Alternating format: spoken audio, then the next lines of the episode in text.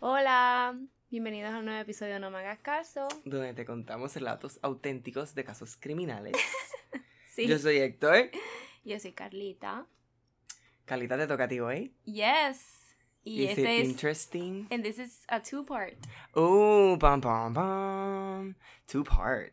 Nunca Ujú. hemos tenido un two part. This is our first two part. Yeah, Two kind, parter. kind of. Um, son las 9 y 37, pero estoy Sí, por eso estamos aquí sipping on the brega. coffee. So, Yeah, de la- perdonen el. Perdón, Calita, te estoy interrumpiendo. No, no, está bien. I don't, I don't care. Bueno, sí, pues Calita, ¿cómo estás esta mañana? Bien, me acosté temprano ayer. Estaba Ah, muerta. sí. Fui para la playa. no Yo también, yo también. Bien, ¿es sábado? Sí, sábado. Sí. Sábado en la camita. Oye, oye, oye, domingo. Hoy es domingo, abril 7, sí. Anyway. Bueno, Calita, cuéntame qué es lo que está pasando. El caso de hoy es el. Voy a hablar sobre Ana Orantes. Orantes. Eh, si nos escuchan en España, los panitas van a decir, ah, no, I know this case. Like, this is because this is a really iconic case. Pero nada, antes de meterme a, a la historia, eh, quiero mencionar un podcast Que documental que yo escuché para empaparme para hacer este episodio Ujú. también. Um, es sobre Ana Orante y se llama Lo conocí en un corpus. Es un podcast de cuatro partes, pero no te cuentan el caso como tal, ni su muerte, te cuentan like todo lo que pasó antes de que llegara a ese punto. Ok, so basically su vida. Desde su nacimiento hasta ese día Ok. básicamente. Y está súper interesante, es súper chulo. Pero nada, eso era. Que si, digo que si te interesa este caso y quieres saber más, pues mira, puedes escuchar ese podcast. Muy bien. Ok, um, Ana Orante Ruiz, no leas. Ana Orante Ruiz um, se conoce. no te pongas rojo. Se conoce como la, la heroína entre quizás los movimientos feministas, el 8M, en las noticias, o por lo menos la heroína en la prensa, Ya. por lo menos, um, por visibilizar los crímenes machistas en España. Las mujeres no se atrevían a hablar de esto, y menos en la televisión. Claro. So, hubo esta periodista que luego ya, pues obviamente diré su nombre, bueno, me meteré más de lleno. Ella pues creó esta plataforma en su programa, como que en su talk show, era como, como programas como, ay Dios mío, no sé, programas aquí que te sientes como Laura, pero no tan sensacionalista, que te sentaba en una silla y ella hablaba desde, con tarjetitas y te hablaba desde el público. Ya, ya, ya. Sí, You como know un that Oprah, como Kind- exacto, un Ajá. Oprah. Ok. So ella crea esta plataforma para que se gente de asociaciones Oprah. de machistas, o sea, de como que para cuidar a las mujeres de casos de machista o de Ujú. violencia de género, pudieran hablar allí y ella pues ponía el teléfono donde tú podías Ah, llamar ya, desde tu ya. casa, donde tú podías buscar ayuda y tal. Esto fue en el 97 Mm. like really transgresorio y really different para la época. Nada, ella pues se atreve a denunciar los crímenes, o sea, lo, su situación con su marido. En ese momento, ex, perdón, es que estoy chupando el café, suena super weird. Um, so she's an icon eh, nacional Ajá. porque ella como que básicamente sacrificó su vida por dejar a saber o por lo menos abrirle los ojos a mucha Sí. gente. So, vamos a empezar desde el principio. Ana Orantes nació en Granada en febrero de 1937. Mm, So fellow she Aquarian. Bueno, maybe puede ser, pero ya. Febrero. Brian, no tengo la fecha. Whatever. tengo febrero de 1937. Y esto es obviamente a finales de la Guerra Civil Española. Obviously. que terminó en 1939, como si esto lo dieran en los colegios de Puerto Rico. Um, que deberían, puñeta, porque lo que cuentan es Cristóbal Colón. And that's about it. Yo creo que en high school. ¿A, ti- a ti te dieron la guerra civil española? Algo de la guerra civil, yo creo. I feel ¿Tú te enteraste de Franco? A mí en San José me dieron. No sé si eso era bueno, Dre name drop that shit. Porque te daban Hitler y te daban Mussolini. Sí, claro, pero yo, yo te apuesto 99.9% que algo de la guerra civil española y de Franco, esto también la aprendimos en San José. También era porque era San José. Puede ser. Que el logo de ustedes es como que fucking un conquistador y todo. Sí, son españoles, exacto. No sé, puede ser, Yeah. pero te, te- te estoy súper seguro que, de que algo aprendimos de eso. Pero la mía no, la mía era fucking San Tuvimos Mary's. dos años de World fucking History. Es cierto, para mí me dieron fucking... eh, Ay, no me acuerdo. Nada, sigue. Anyway. Anyway, ella era la tercera de seis hijos um, del matrimonio formado por Manel Orantes, que era albañil de profesión, y Rosario Luis, que era modista y dependiente de una tienda de chucherías. Cuando digo, Chucherías. cuando digo chuche- Knickknacks. Exacto. Cuando, ah, Virus. Virus. no, es la protección. Um, cuando digo chuchería, es cuando las tienditas esas que venden. Deja. Sí, como gift shops. Como que. No. ¿no? No, que venden dulces, papitas. Las Ah, papitas esas como- que ellos hacen, las míticas de España, que te las hacen al momento. Ya, ya, ya, ya. Sí, ok, que las como tienen en la un- vitrina. Como, ajá, como un Que vas allí y pides el grocery dulce. convenience store. Kind of. Kind of. Right. Ok, anyway. Um, debido a las penurias económicas de su familia, que era muy común en la época Mm, de la guerra Bueno, civil, claro. encima estás en el medio de la fucking nada en Granada, Sí, sí. um, Ana no pudo ser escolarizada Mm, y desde los nueve años, pues para ayudar a su familia tuvo que empezar a trabajar. So ella de los nueve años era costurera. Ella le encantaba hacer ropa, le encantaba hacer traje. Ella fácilmente se podía vestir de solamente de su ropa. ujú. Cuando ahora saltamos a sus 19 años, cuando ella tenía 19 años, fue cuando conoció a José Parejo Vivar, el hijo de puta. Ok. Es que no sé si decirlo, whatever. Nacido en Alcazarquivir, Marruecos, el 28 de septiembre de 1935, en una celebración de Corpus de Granada, celebración católica slash fiestas de pueblo. Ya, ajá. En esa fiesta, ella decide bailar con Parejo. Dice, ay, sí, bailo contigo. Para darle celos a su exnovio que estaba ahí. Ok, espérate. Y esto, en todo esto ya tiene todavía nueve años. No, por eso dije cuando saltó a los 19 años. Cuando tenía 19 años, conoce a José Yo Parejo. como que, ok. Dale. Bueno, sí, por el tipo también te lo creo. So, el hombre. Anyway, um, para darle celos a su exnovio. El que fue el amor de su vida. Mm, Like, yeah, y eso le jodía también a Parejo. A José le jodió toda la vida también. Am, tras este baile, tras esta fiesta de pueblo, para seguir dándole celos a su expareja, ella acepta iniciar un noviazgo Ujú. con, con José. Y por otra parte, por su parte, eh, José Parejo quería emanciparse de sus padres, algo que por ley lo podía hacer si se casaba con Mm. alguien de inmediato.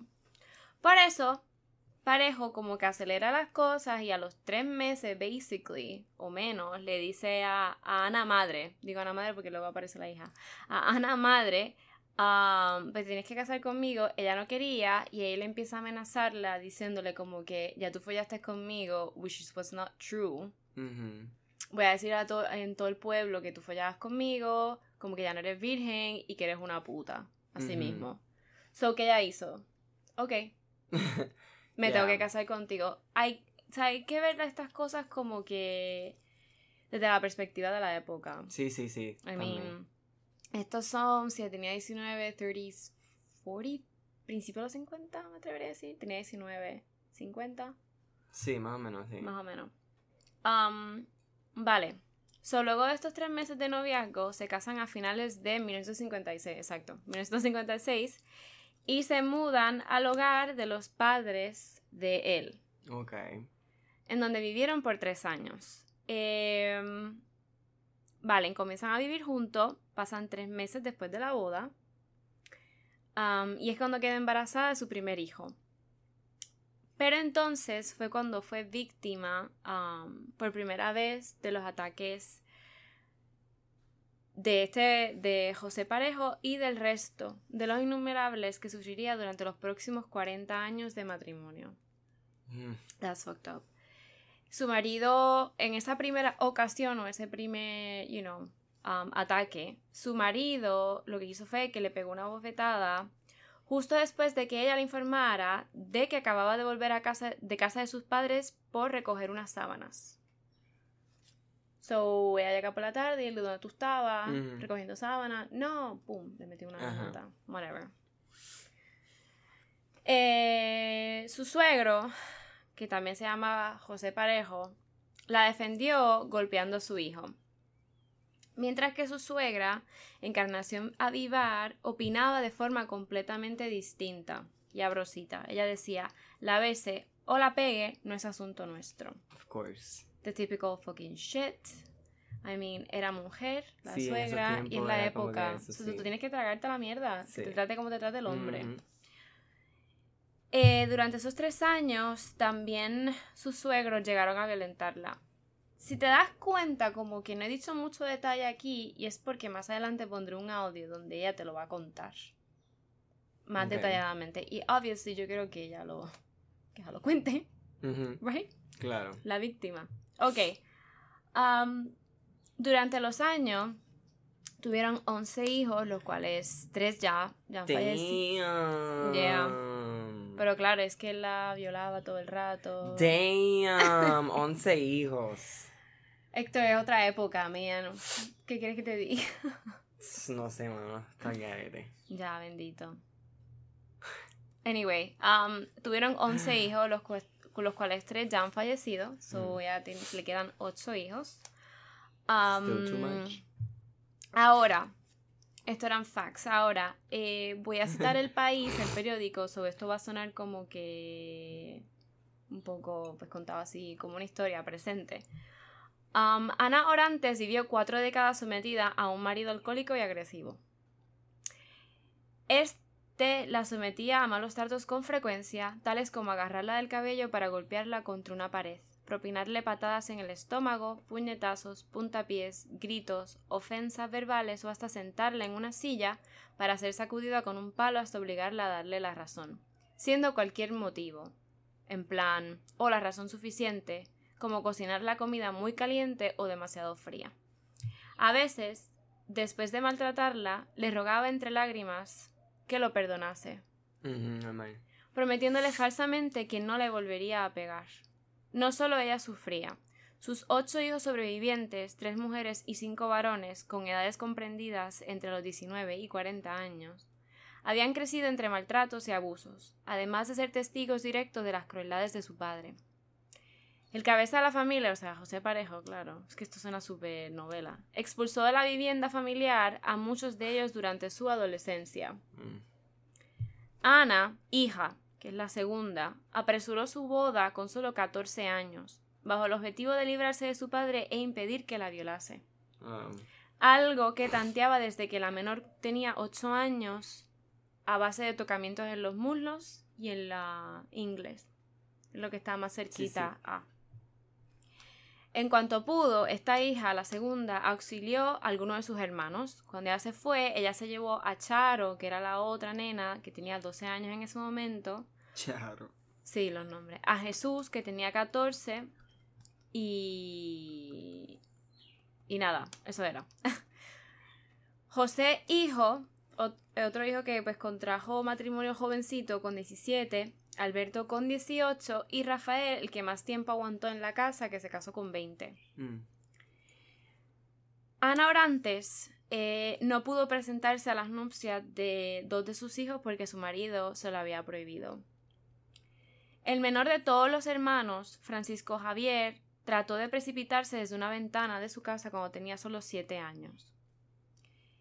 Este hijo, que es el menor, eh, no fue el único que pretendió suicidarse para escapar de las maldades de su progenitor. Eh, durante un tiempo, eh, Parejo, o sea, José Parejo, quien había trabajado en un taller junto a su padre y más adelante como albañil, eh, perdió su empleo y fue Ana Orantes quien se tuvo que empezar a encargar de sostener económicamente a la familia abriendo al público una tienda de ultramarinos. No sé what the fuck is ultramarinos and I didn't search it, so... Em, so eso le encojonaba bien cabrón. Like, yo no soy el. Ahora no soy la cabecera, you know, Ya, de la casa. Un día, antes de que Ana, Ana hija, se casara, mientras Ana madre se hallaba fuera de casa regentando dicho establecimiento, su esposa aprovechó su ausencia para tratar de abusar sexualmente, like completely, sexually, a su hija Ana. Em, esta, en un desesperado arrebato por seguir evitando, like, antes de casarse, seguir evitando esos abusos sexuales, like, she tried, sin éxito, obviamente, quitarse la vida ingiriendo un bote de pastillas. So es la los dos hijos que trataron de suicidarse por culpa de su padre. Ya. So, otro detalle. Obviamente, uno de los objetivos de José Parejo era, like, aislar socialmente a Ana Orantes y a su familia. ¿Y qué él hacía? Pues ellos se mudaban y se trasladaban a casas o a pueblillos que tenían dos o tres casas escampados de que no había nada, Ajá. súper solitario, y reiteradamente se mudaban a sitios así porque él se los llevaba, los obligaba, y eran lugares poco habitados que abandonaban en cuanto comenzaban a poblarse considerablemente. That's so fucked up. O sea, ¿qué nivel de abuso tiene este cabrón? Hace Sí. este cabrón. Um, so, por esto residieron en barrios granadinos como el Albaicín o el Fargue y finalmente en el municipio de Cuyar Vega. Que that was, you know, the last place. Um, otra de las cosas que hacía el cónyuge eran los celos obses- obsesivos. um, y esa era la excusa para pegarle súper fuerte que a veces la dejaba inconsciente Ujú. en la casa. Y uno de esos ataques pasó en el mes de agosto a comienzos de la década de 1970. Que viene Ana, madre, por alguna razón urgentemente, lleva al médico a su tercer hijo, que en ese momento tenía 8 años, porque estaba como que gravemente enfermo. So, ay, hay que llevarte al hospital. Más tarde, ellos dos se dirigen a la farmacia para comprar los medicamentos recetados. O sea, this is so normal, so boring. I mean. Y allí es cuando una vecina le dice a ella, mira que José Parejo está gritando, está rompiendo cosas por la calle, está colérico, ta ta ta ta. Ajá. So ella tiene que basically salir de la fucking farmacia de que anda para el carajo. Y todo esto porque está, la está como que buscando. Ajá. Se jodió. Cuando finalmente la madre e hijo, cabrón, regresaron al domicilio, su enfurecido esposo no creyó en la explicación que ella le dio sobre su ausencia, por lo que la arremetió brutalmente delante de todos sus hijos. Mm.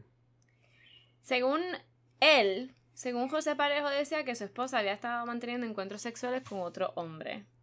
Like that was the reason.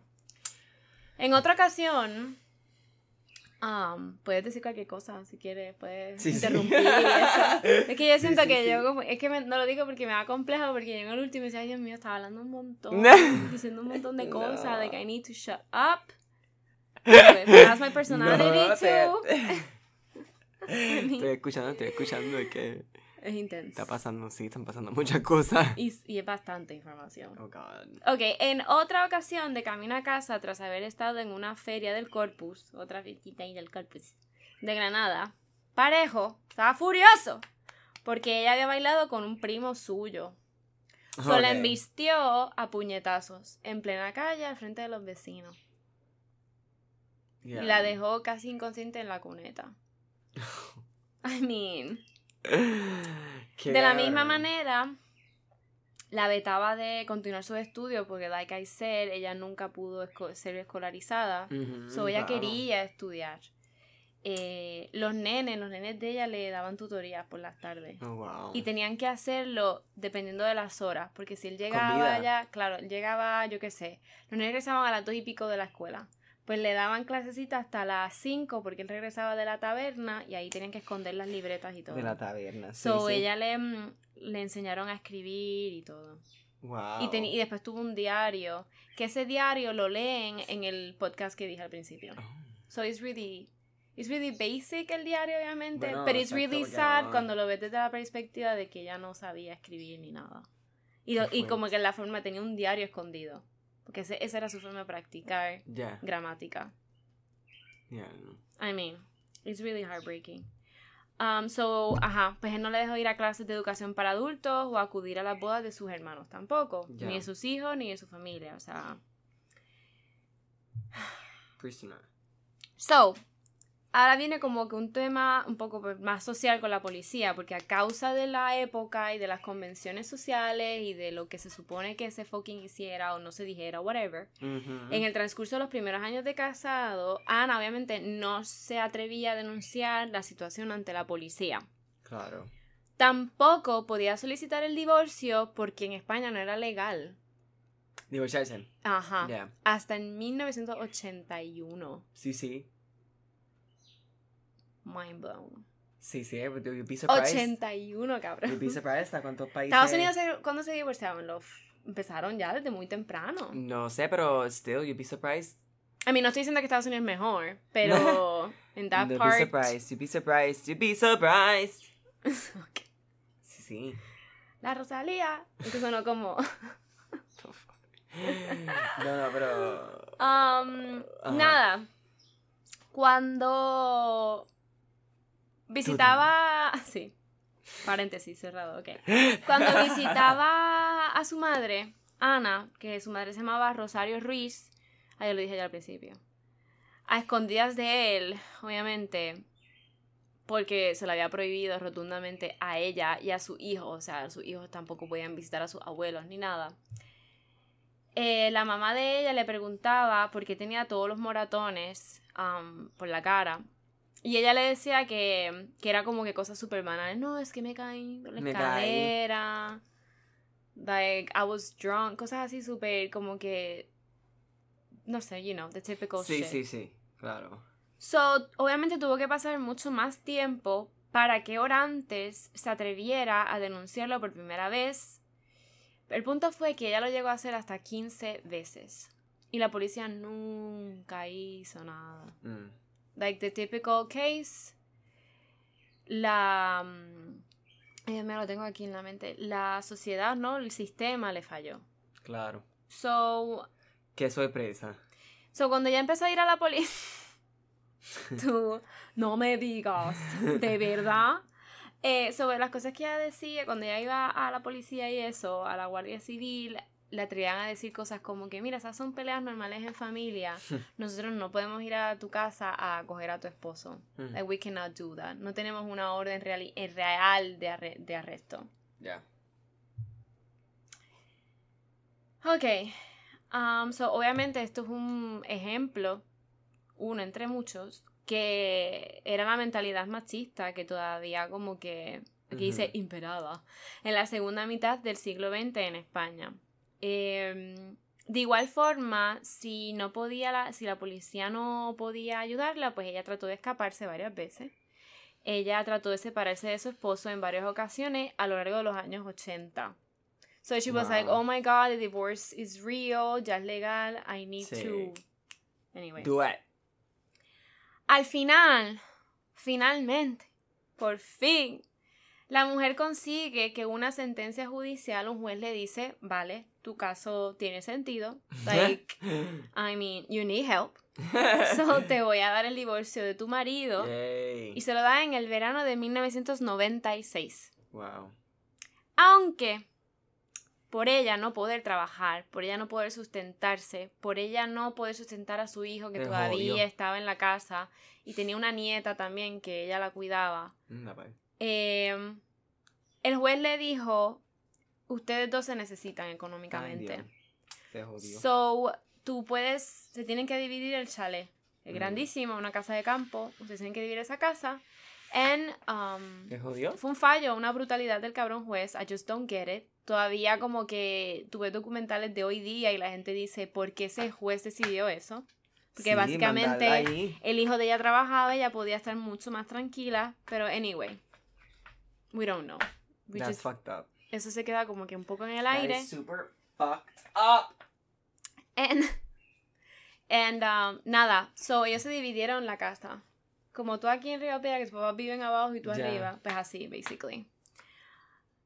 Eh, so, básicamente la obligó a convivir con este hombre ya divorciado. En esta, en el chalet que dije, en la localidad de Qué Cuyar Vega, en Granada.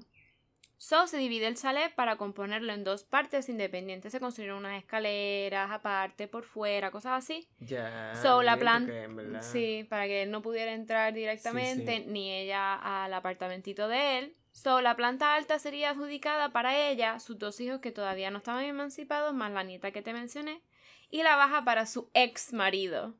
So, está cabrón. Exacto. Sí, porque hay que entiendan que ya era ex marido, we have to deal with this fucking shit. La residencia tenía como entrada, eso sí, un espacio común. O sea, como en España tienen lo tip- bueno, que tienen sí, el jardín sí, sí, interno y ya luego ya viene la casa. Sí, sí, sí, sí. So, tenían en forma de patio pequeño, pues tenían el... Yo pondré videos que van ustedes poder ver esto. Mm, Like, muy bien.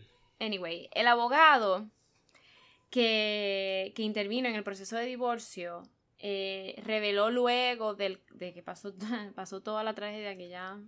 Gold um, fue que Orantes fue la que aceptó la vivienda conyugal porque... mm, por dinero.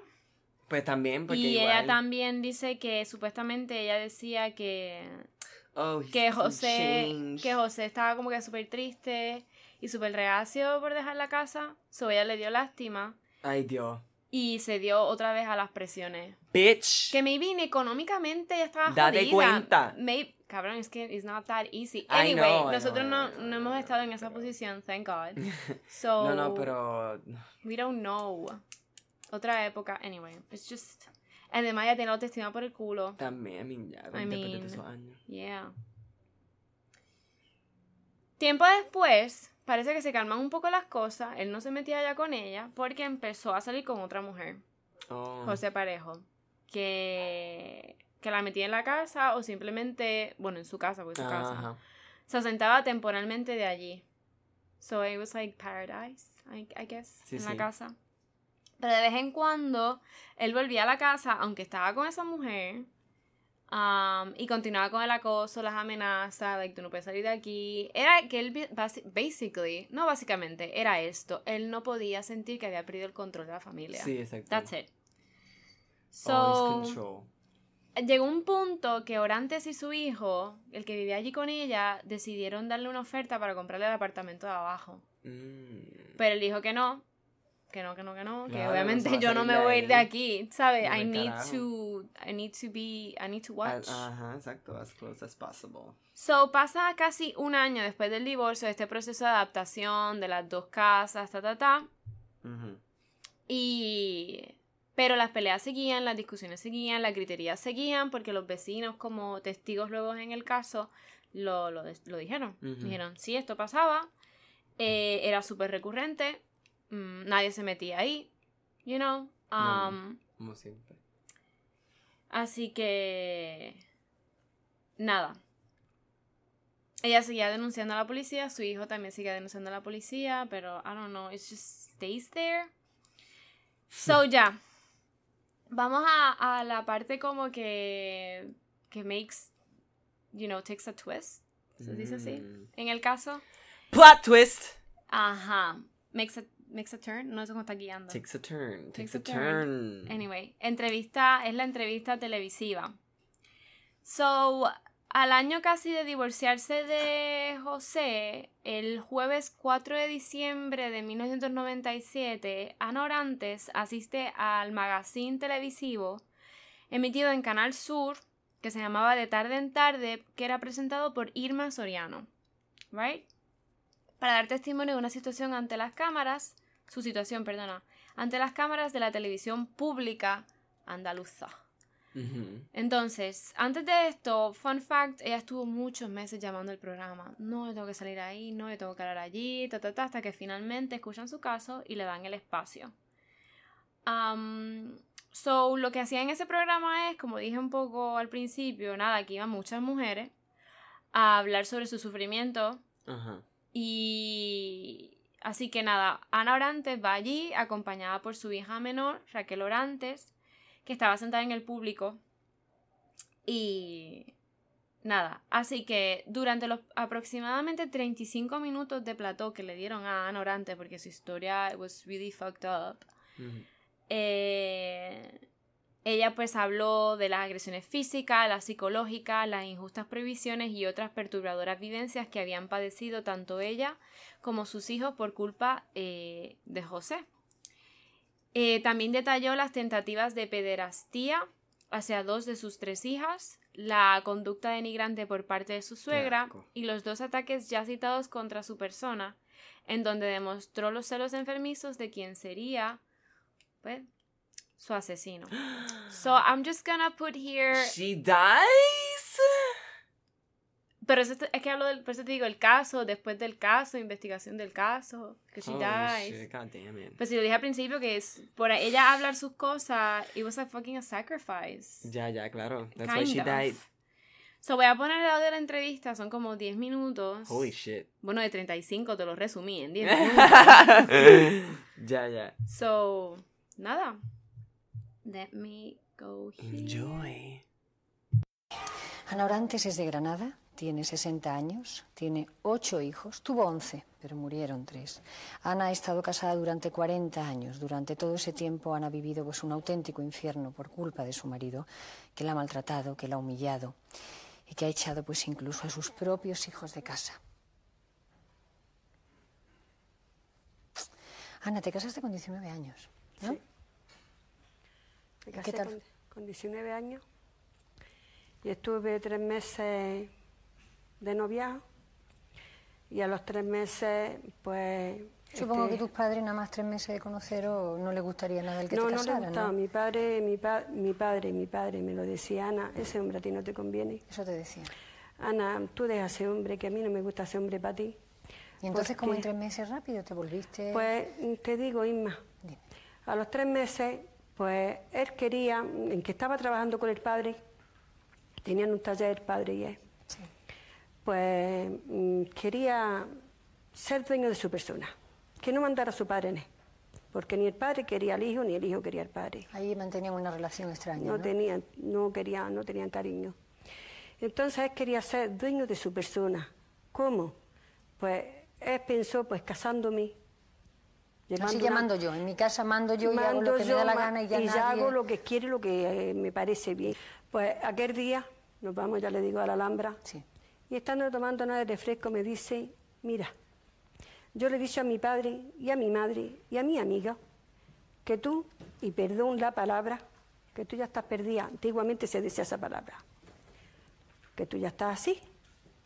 Si te quieres venir, te vienes, y si no, yo voy a levantar la voz de que tú estás así. A ti no te va a acercar ningún hombre más. Yo te voy a decir una cosa, Inma, y que no serían las personas. No sé hablar, no sé expresarme. ¿Cómo que no? No, te estamos escuchando. Porque mírame una cosa, yo he estado 40 años, 40 años, como esta señora. Yo no me podía acercar a una ventana. Yo he tenido que llevar los cuellos por aquí.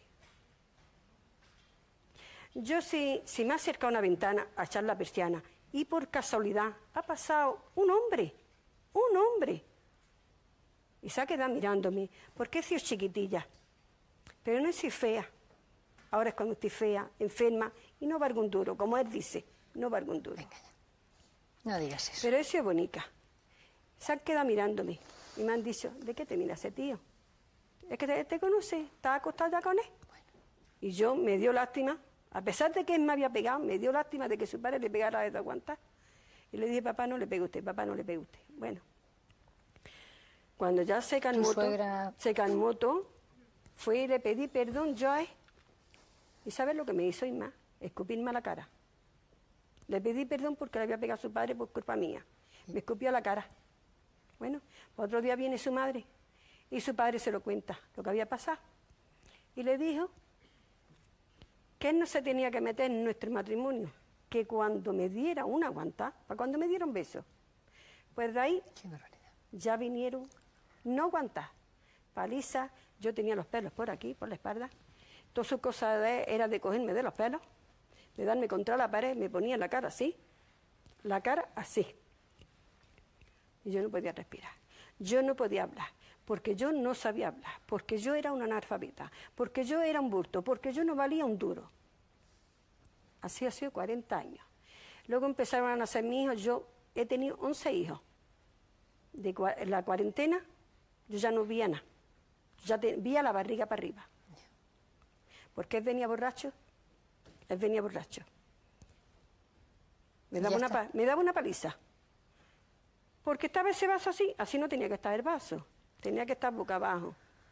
Si estaba la silla aquí, aquí no tenía que estar la silla, tenía que estar en el otro sitio. Ya tenía los palos encima. Yo no podía ver a ninguno de mi familia, a ninguno.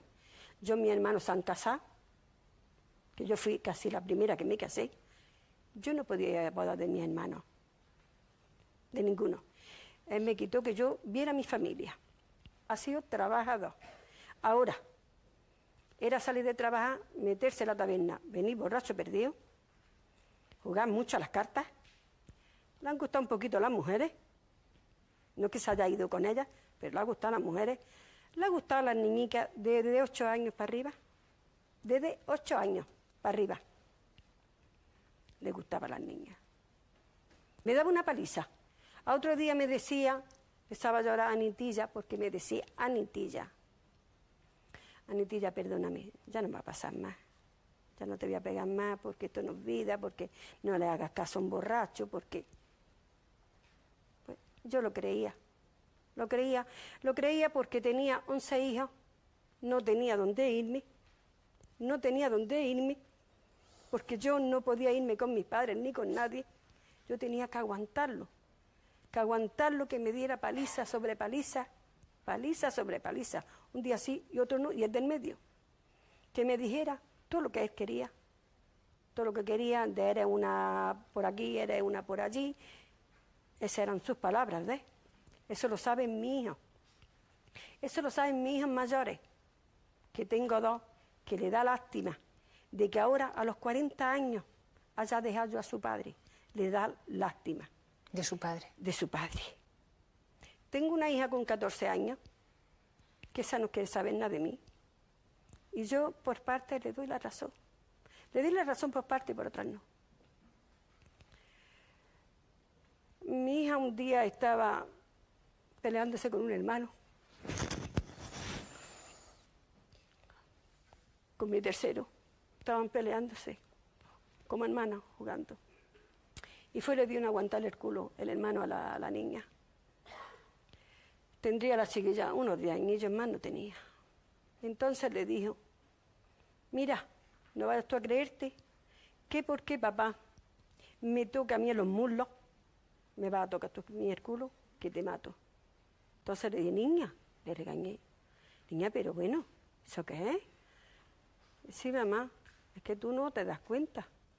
Dice, pero cuando nos sentamos en la mesa a comer, mete la mano por debajo y me toca los muslos. Entonces yo le dije, ¿por qué no me lo has dicho? Dice, porque sé que te va a pegar. Sé que como te lo diga, se lo dices tú ahí y te va a pegar. Y dice que lo, que lo hacía, que lo hizo con todas, menos con... Menos con esa. Con Raquel. dos, menos con esa. menos contigo. Conmigo. ¿Y tú sabías las cosas que le estaba pasando a tus hermanas? Coge el micrófono, si no te importa. A que sepas estar más cómoda tú. Yo, bueno, yo soy mucho menor que ella. Con mi hermana mayor me llevo, no sé si son 20 años. Ya, mucha diferencia de edad, sí. había otro ambiente, era... Eh, con mi hermana, la otra, me llevo 8 años. Tú con la mayor, con la, la que se, la mayor es la que se fue, que se casó con Sí. 14 años. ¿Tú has hablado con ella de esto? No, no, no hablado.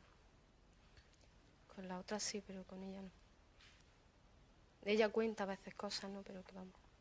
Y mi hermana, la otra, pues poco a poco nos vamos enterando de las cosas porque tampoco nos hemos enterado de todo lo que, pasa, lo que ha pasado. Cuenta cosas, pero tampoco lo sabemos. Y entonces ahora, ¿por qué la, rea- la reacción por parte de algunos hermanos tuyos de no hablarle a, a tu madre si ella más no ha podido hacer? Pues no lo sé, no lo sé. No sé. No sé si lo quieren, si es que quieren a mi, a mi padre realmente, es que no lo sé. No lo sé. No sé si es que quieren protegerlo, pero vamos. Aquí estamos. Ok. Um, it's heartbreaking. Sí, sí. Um, so, este testimonio de Ana, obviamente fue como que anda para el carajo. O sea, imagínate algo que se vuelve viral en el 97. Ya, exacto. I mean, y más cuando eres de un pueblito, todo el mundo te conoce. So fue súper comentado por los vecinos. Y esto obviamente desata un encojonamiento en José. Of course. Que él estaba encabronadísimo porque mucha gente, vale, yo sabía que ellos peleaban y todo el rollo, pero mucha gente no sabía el nivel de abuso que tenía, que hacía él. So, cuando esto es después, posteriormente, según varios testigos que declararon ante la Guardia Civil, José en una taberna, en un bar, cuando él bebía por la tarde y eso, dijo que se iba a vengar. Se lo dijo a la gente en el Mm. bar, se lo dijo al camarero, como que lo gritaba. Y, y luego una vecina que supuestamente ella dijo que habló de este asunto con él, de todo esto contado por orantes y ta, ta, ta, mira cómo tú estás, cómo lo llevas, ta, Ujú. ta, ta. Él dice que lo que más que le indignaba a Parejo fue que ella dijera que ella mantuvo económicamente a la familia. Vendiendo alimentos en una tienda de comestibles mientras él estuvo desempleado. Can you believe this fucking shit? Mija, I have no words. masculine fragility. Exacto. It's just so. Anyway, um, también los días antes de que ella muriera, ella le había dicho a algunas vecinas, ella se iba de compra, lo típico del mercado y eso, y le dijo miedo. que tenía miedo. Like she was really scared, como que él está cogiendo un carácter más volátil ahora en la casa, ta ta ta. Y dijo con cosas como que mm, si algo me pasa, obviamente es él. Full. So that's it. Imagínate vivir así, cabrón. Sí, o sea. Y tragedia también la que hemos vivido en nuestro país, un hecho del todo reprobable. Ha ocurrido en el pueblo granadino de Cuyar Vega. Una mujer, como les contábamos al inicio del TD3, era asesinada ayer por su ex marido. A pesar de estar divorciados, vivían en la misma casa. Ana, que así se llamaba, había denunciado recientemente en un programa de televisión las palizas que recibía. Su valentía le ha costado la vida. Su ex marido, tras golpearla, la ató a una silla, la roció con gasolina y la prendió fuego. Realmente terrible y escalofriante. En la mañana del miércoles 17 de diciembre de 1997, 13 días después de la retransmisión de la entrevista televisada, Ana Orantes se marchó con sus consuegros para realizar unas compras en el mercado. Llegó de vuelta a su chalet en torno de eso a las 14 horas, a las 2 de la tarde. ¿Qué te pasa? nada, nada. Por su parte, José Parejo viajó a Santa Fe, yo no sé dónde carajo queda Santa Fe de su pueblo, para recibir la comunicación de que había sido denunciado nuevamente, o sea, o su hijo o ella Ajá, había ido a la policía a decir como que las cosas que él estaba haciendo. So él como que no hace nada y decide volver a su casa Okay. tan tranquilo, tan campante. So, él dice que simplemente él decide eh, limpiar el rotocultor. El rotocultor es la máquina esa bien grande que te hace los rotitos en la tierra Ya. para de- luego tú sembrar. Oh my god, don't tell me he uses that. No. Oh god. So, obviamente que cuyo depósito de la máquina esa es con gasolina. Ya. Para ello, tenía un recipiente de plástico, los típicos rojos. Y una vez usado, todavía le quedaba 1,5, perdón, una- 1,5 litros de gasolina. Entre las 3 y 45 y 14 y 45 de la tarde, Parejo, desde su piso inferior del inmueble, observó la llegada de Orantes por Mm. la ventana. That is really creepy. So ella estaba caminando a través de la... Ella cruza el jardín comunal, el de la entrada, para subir a la planta superior a su casa. Y lo típico, Ajá. andaba con, con bolsas de compra. So, obviamente ella está de espaldas subiendo por las escaleras y él am, silenciosamente sale de su casa y se le da por detrás. So, si ella está de espalda, obviamente ya no puede, basically, no tiene una reacción defensiva. Él se la aproxima y desde una distancia de entre 3 y 8 metros le arroja la gasolina y inmediatamente le tira el mechero encima también, Ya. el lighter. Eh, le rocea toda la espalda de gasolina, obviamente mojando básicamente toda la parte de atrás de su ropa. Y como dije, seguido le enciende el mechero que tenía encima, iniciándose una rápida combustión que ocasiona la caída al suelo de su exmujer, Perdón. que ya rápidamente estaba envuelta en llamas. Rápidamente ella pierde la conciencia y se desploma en posición lateral izquierda. Él se queda ahí parado viéndola gemir y gritar, Ya. ¿vale? Y él espera para asegurarse que ella estaba, que ella estaba muerta. O que por lo menos she was dying. Porque cuando él huye del lugar del crimen, ella todavía estaba... Prendía. Su nieta, que era la que vivía con ella, tenía unos 12 años. Ella regresa del colegio poco después, lo típico es esa hora, a las 3 de la tarde. Fue quien halla el cadáver de su abuela, calcinándose. Sí, la palabra. So ella sale de la casa, corre y alerta inmediatamente a los vecinos, que esos son los que llaman a la policía. Qué fuerte. Cuando ya finalmente llega la Guardia Civil y apaga el fuego, she was completely. Sí, ya. O sea, no, obviamente no había nada, no se podía hacer nada para salvarla, and she was completely burnt. Um, so, rápidamente la Guardia Civil empieza a preguntar y, y comienzan un dispositivo para detener al asesino. Um, que obviamente se da la fuga, nadie estaba en la casa, obviamente no pudo ser la nieta, lo típico. So, la cosa fue que se enteró súper rápido la Guardia Civil, no tuvieron que hacer un super search ni nada, Yeah. porque rápido se enteran que él cuando huyó de la casa fue directo a la Guardia Civil, que Mm. quedaba en las gavias para decir que... que ajá, que había matado a su esposa. Oh, ok. So he was there. He just, he just didn't care. Él tenía que matarla. That's Sí, it. ya. He just... Para. So, um, esto ya es como que la, el, el, el reporte... La, la autopsia. La autopsia dice, Ana Orantes sufrió quemaduras muy graves de 6 grados en la columna vertebral. No sé cuál es el máximo, pero hay que es que no sabía que alto. había seis. Right? Ni cuatro tampoco, yo creo. Ya, eso está al garete. I just knew it's the third degree. Exacto, no, pues esto fue 6 degree de columna, en la columna vertebral, de donde 5 tenía grados en la cabeza, so eso hace que se le explote basically Claro. el cerebro.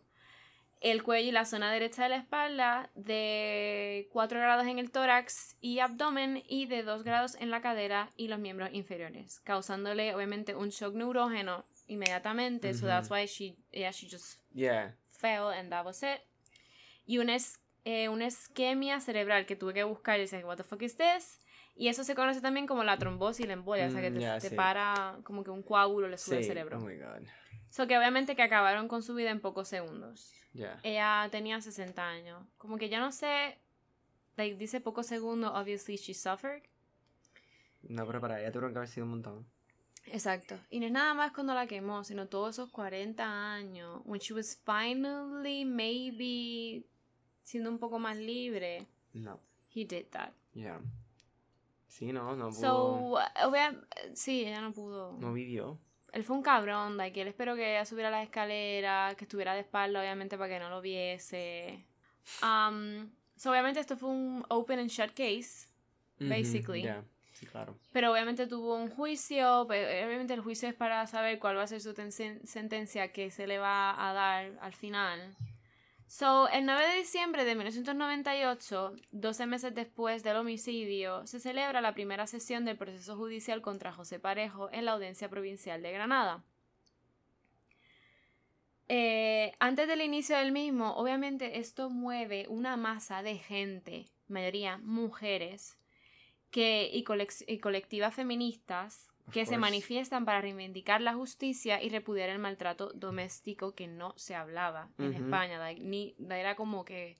Lo puedes buscar también por YouTube, se pueden- yo no, no sé, no lo voy a poner, pero era como que... We need to talk about this, de, de- de esto se Sí, tiene que claro. hablar, ta, ta, ta. Mira lo que hacen cuando hablamos, cuando abrimos la boca, whatever.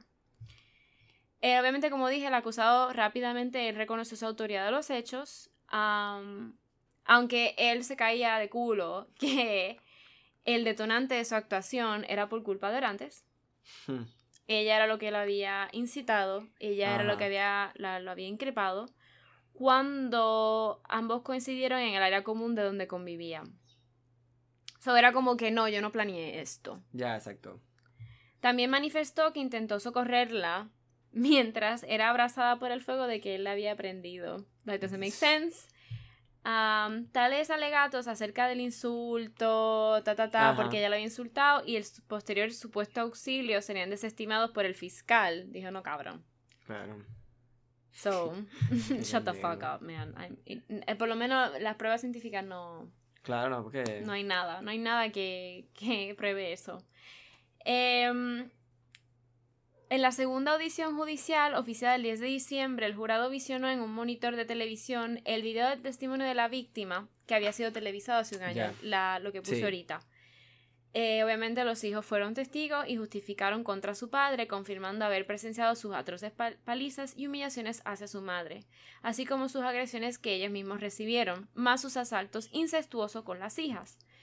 Em, en la ponencia del juez de paz, de yo no sé qué juez de paz en España, I don't know what the No, fuck I is that, y no lo busqué, de Cuyar Vega, Gerardo Moreno Calero, quien había mediado entre la expareja con los litigios de los últimos tiempos, o sea que yo creo que es, ah, ese fue el cabrón que dijo, you can, you need to live Ah, together, sí. o por lo menos si ella dice que sí, pues mira, tienen que vivir juntos. Eh, Opinó que la intervención televisiva de Orantes, en donde lo había denunciado públicamente de todas sus fechorías, fue la razón por la que él la asesinó como acto de venganza. Y él ya lo había dicho, y ya habían testigos en el pueblo que dijo, sí, él estaba bien cabronado, y él Sí, lo dijo, claro. de que yo tengo que matar a esta cabrona, Sí. like that's it. Puesto que el propio parricida había comunicado a Moreno, eh, o sea, al abogado, el juez, el día anterior a la tragedia que estaba muy enojado por las acusaciones de ella en televisión. Claro. Llegamos al 11 de diciembre, que es el último día de la vista oral. El procesado expresó su deseo de ser ejecutado. No, cabrón. Eh, por eso es que digo, serán pendejos. Like, no, you need to kill me because yo no puedo sufrir en la cárcel. I hate, I hate this kind Easy of way people. out. I just... Las acusaciones solicitaron la pena de 22 años, porque, por- porque es España. ya, sí. Dígame, si estuviera pasando en Estados Unidos, dude. I mean. Al incluir el agravante de ensañamiento. What is that? No fucking idea. En contraste, Vamos, mañana tiene que buscar estas definiciones. yo busqué otras, pero pasa es que yo revisé esto, cambié algunas cositas, pero pues se me olvidó. maybe. En contraste, su defensa abogó, porque pues el trabajo del abogado defensor, Au. por su absolución. What the hell? O como máximo un encarcelamiento de tres años por un homicidio consumado bajo un trastorno mental transitorio. Ah, Ese cabrón ni siquiera, o sea que hay veces que tú dices, bueno, es que fue abusado por su familia. mira, no, por favor. Actually, su su suegro, o sea, de Ana la defendía. So, I don't know, it's just Exacto. so weird. It's so weird. So, nada. Cierran el caso y dicen, bueno, pues el juicio ya está listo para el veredicto. So, este es el veredicto. El martes 15 de diciembre de 1998, el magistrado Eduardo Rodríguez Cano de la Audiencia Provincial sentenció a José Parrejo, Parre- Parrejo a Vidar a una pena de 17 años en prisión Qué porquería. más el pago de una indem- in- indemnización de 30 millones de pesetas, que son 180 mil euros, para sus hijos. Asimismo, cuando éste recuperase de nuevo su libertad, libertad, ¿qué me pasa? Tras concluir su condena, la resolución lo obligaba a cumplir un destierro de 30 meses de la localidad en la que vivieran sus descendientes. That you need to get far away. El fallo judicial que fue lo de ay Dios mío lo de las casas admitió como atenuante su confesión del crimen ante las autoridades policiales poco después de cometerlo el homicida fue notificado de su dictamen condenatorio en su centro penitenciario a través de sus abogados, dado que Parejo se negó a comparecer a la lectura del jurado popular que había tardado 24 horas de su liberación. ¡Agua! Wow. Es que te da como una corriente. Ay. It hurts. Está ahí. Ok, a comienzo de 2004, el condenado instó a la prisión de Albolote, en donde estaba cumpliendo su sentencia, eh, pide la libertad provisional, pero le fue denegada en marzo del mismo año para prevenir la probable alarma social que suscitase. Esto era un caso súper famoso. O sea, si esto pasaba, claro. la gente iba a estar súper en contra del gobierno. Like, come on, todo es política. So. El 15 de noviembre de aquel año, casi siete años después del homicidio, José Parejo murió a los 69 años en el Hospital Ruiz de Alda de Granada tras un infarto al miocardio sufrido en la cárcel. Sus restos mortales, mortales, sus restos mortales, fueron incinerados. Ninguno de sus ocho hijos, um, casi todos los cuales habían alterado sus apellidos, ellos se llamaban fulano orantes. Ya, ya, ya. Ellos no... Para figurar solo con el de su madre, se personaron, no fueron, quiero decir, al entierro de su padre. No, obstante, uno de ellos, Alberto, lo había visitado durante su estancia carcelaria. Ok. Voy a... Esta parte es un montón, pero... Esto es lo que te da el salto al segundo, a la segunda parte. Ok. Por eso me quedé como que, wow. Ok. Nada, la repercusión en los medios y en la sociedad española. So, um, claro, el asesinato de Ana Orantes cambió la percepción de la sociedad sobre la violencia contra la mujer obligó a los medios a reflexionar sobre el tema. La cruel realidad de la violencia machista había entrado en directo en todas las casas de España. A consecuencia de ello, la legislación española evolucionó. Yay, they did something different this time. Yay. Para intentar poner fin a la lacra, a los hombres lacras que abusaban de sus mujeres. Lacras. Pese a que en un principio el gobierno del Partido Popular, que es como decir. Yo decía que era lo más derecha, pero ahora está el Vox, so no me atrevo a decir eso.